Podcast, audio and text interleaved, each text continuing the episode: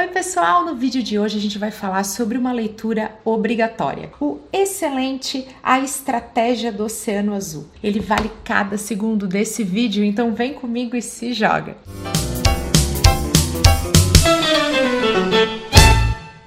para começar, eu te faço um convite, inscreva-se aqui no canal e fique por dentro de todo o conteúdo que eu compartilho por aqui. É grátis, não tem glúten e faz muito bem. Os autores, o Sean King e o René Malborn, eles vão definir que é um conceito bem primordial para a leitura desse livro, que é a única maneira de você superar seus concorrentes é parar de tentar superar seus concorrentes. Camila, como assim eles vão defender que você precisa estar em um oceano azul? O oceano vermelho é aquele da concorrência, com regras setoriais claras, né? onde está todo mundo tentando fazer a mesma coisa, tá todo mundo sendo comparado, né? As diferentes empresas ou profissionais liberais, não importa, até tua marca pessoal, tá todo mundo ali tentando concorrer. O oceano azul é um local onde não há concorrência, onde você está sozinho. É um mercado inexplorado, sem fronteiras setoriais definidas. Para a gente adaptar o nosso negócio a uma estratégia do Oceano Azul,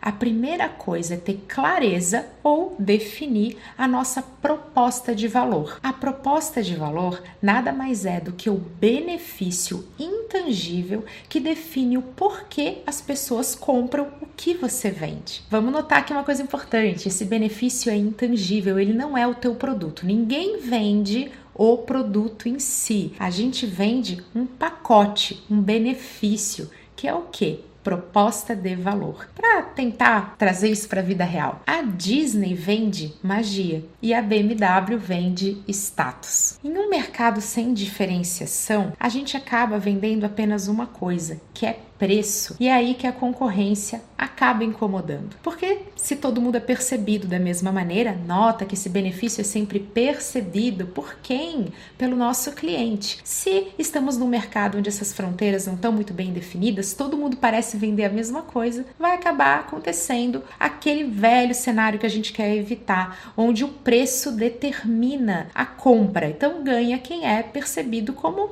melhor custo benefício. Mas é bem importante lembrar que existem empresas que vão ter como vantagem competitiva, ou seja, como né, uma maneira de alcançar esse benefício intangível que a gente chama de proposta de valor, até mesmo o preço. Um exemplo é o Walmart. Até o slogan dele é economize. Então ele utiliza uma estratégia de liderança em custos. Ele tenta economizar em todos os processos para garantir o melhor preço para o cliente dele. Mas a gente também pode ter empresas que apostam numa vantagem competitiva de diferenciação, que é entregar o maior valor, a melhor experiência para os seus clientes, como por exemplo Netflix.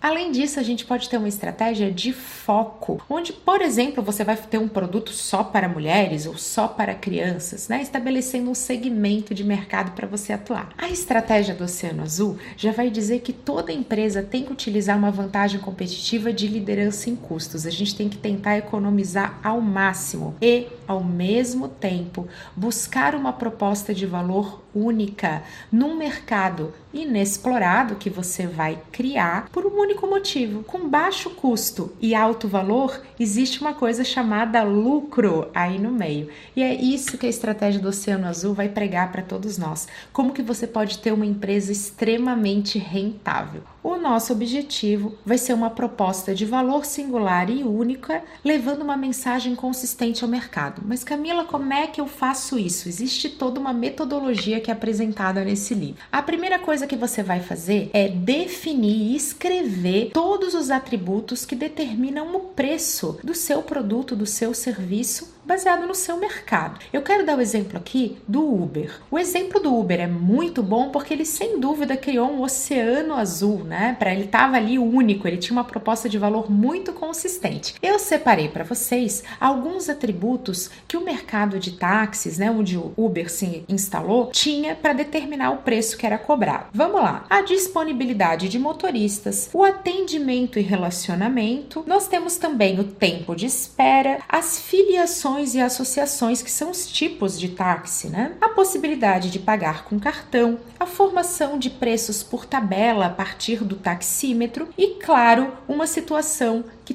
estava ali permeando o coração do cliente, da pessoa que estava pagando por isso, que é o fato da gente não conhecer o motorista, não controlar a rota. Todo mundo que já pegou táxi num lugar que não conhece sabe que quando o motorista fala, ah, quer ir por tal rua, você fala, pô, nem conheço tal rua. Então existia ali um atributo que ninguém fazia, que era o de passar o controle da rota e o fato de passar o controle também de você conhecer aquele motorista para as mãos do cliente. Camila, por que, que a gente precisa mapear? Os atributos que formam o preço, que dão a percepção de valor, e por que, que a gente precisa também pensar num atributo que está lá no coração do nosso cliente, ou que é uma dor que o nosso cliente tem, ele queira sanar, né, um problema que ele queira resolver? Porque agora vai chegar na parte do livro em que você vai utilizar perguntas para entender quais desses atributos você tem que maximizar, quais que você tem que diminuir, quais que você tem que eliminar e quais aqueles que você tem que criar. Com base nesse modelo de quatro ações, a gente pode dizer que o Uber fez o seguinte: vamos lá. Ele eliminou o taxímetro e a filiação a algum tipo de, de associação dos táxis, né? Qualquer um poderia se tornar um motorista. Ele reduziu o tempo de espera que um cliente tem pelo motorista, mas ele também facilitou a disponibilidade de passageiros para os motoristas,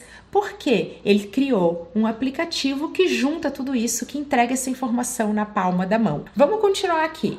Ele elevou quais atributos? O atendimento atencioso e a possibilidade de pagar pelo cartão de crédito. E tiveram atributos que ele criou, que é justamente o controle completo da rota do motorista através de um aplicativo celular, mobile único. Esse exercício é sim um desafio, mas é importante que você tenha uma proposta de valor única. E para você chegar a essa proposta de valor única, você vai mapear todos esses atributos mesmo aqueles que podem ser criados, e fazer esse eixo, né? É um quadrante do eliminar, reduzir, aumentar e criar. Beleza, você tá com tudo isso mapeado, você até já encontrou a sua proposta de valor. Agora é hora de fazer advogado do diabo da sua estratégia. Você vai fazer perguntas para tentar estressar o teu modelo, para ter certeza que aquilo vai dar certo. Primeira pergunta: o seu modelo de negócio entrega uma utilidade excepcional para o comprador? Segunda pergunta: o seu preço ele é acessível para um segmento de clientes que você vai atingir?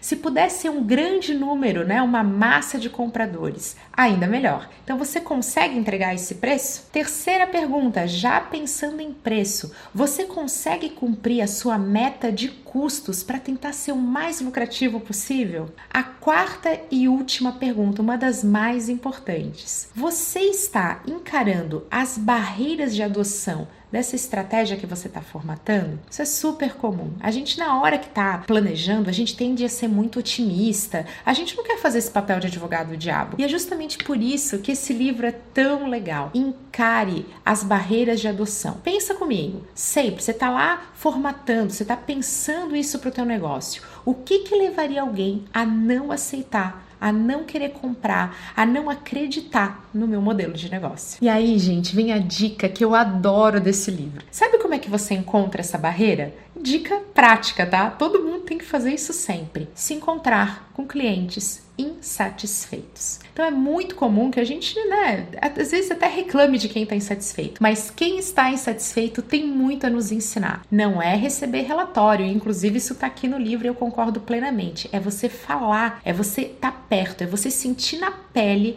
a insatisfação do seu cliente. Onde mora uma dor, né? Onde temos um problema, um cliente insatisfeito, há uma grande oportunidade. Tem essa visão. Você vai entender quais são as barreiras de adoção e vai conseguir bolar estratégias muito melhores de oceanos azuis, onde não há concorrência, tua proposta é única, conversando com quem não está feliz com o serviço ou produto que você está entregando. O livro vai nos apresentar uma série de exemplos, de cases, daqueles para você ficar encantado, ficar só pensando nisso realmente inspirado. Porque a mensagem central é: estratégia do Oceano Azul não é ser diferente, é ser único. Inovação não é somente de tecnologia, é de processo. Ela diz respeito àqueles atributos que a gente mapeou. Tudo isso justamente para responder aquela pergunta final que os autores deixam aqui depois de ter apresentado a metodologia em detalhes com uma série de exemplos. Como que eu vou criar valor em uma proposta única para uma grande quantidade de pessoas a um preço acessível para elas? Eu espero que esse vídeo seja uma inspiração para você e que te anime a reler ou ler pela primeira vez esse livro tão fantástico. Até a próxima!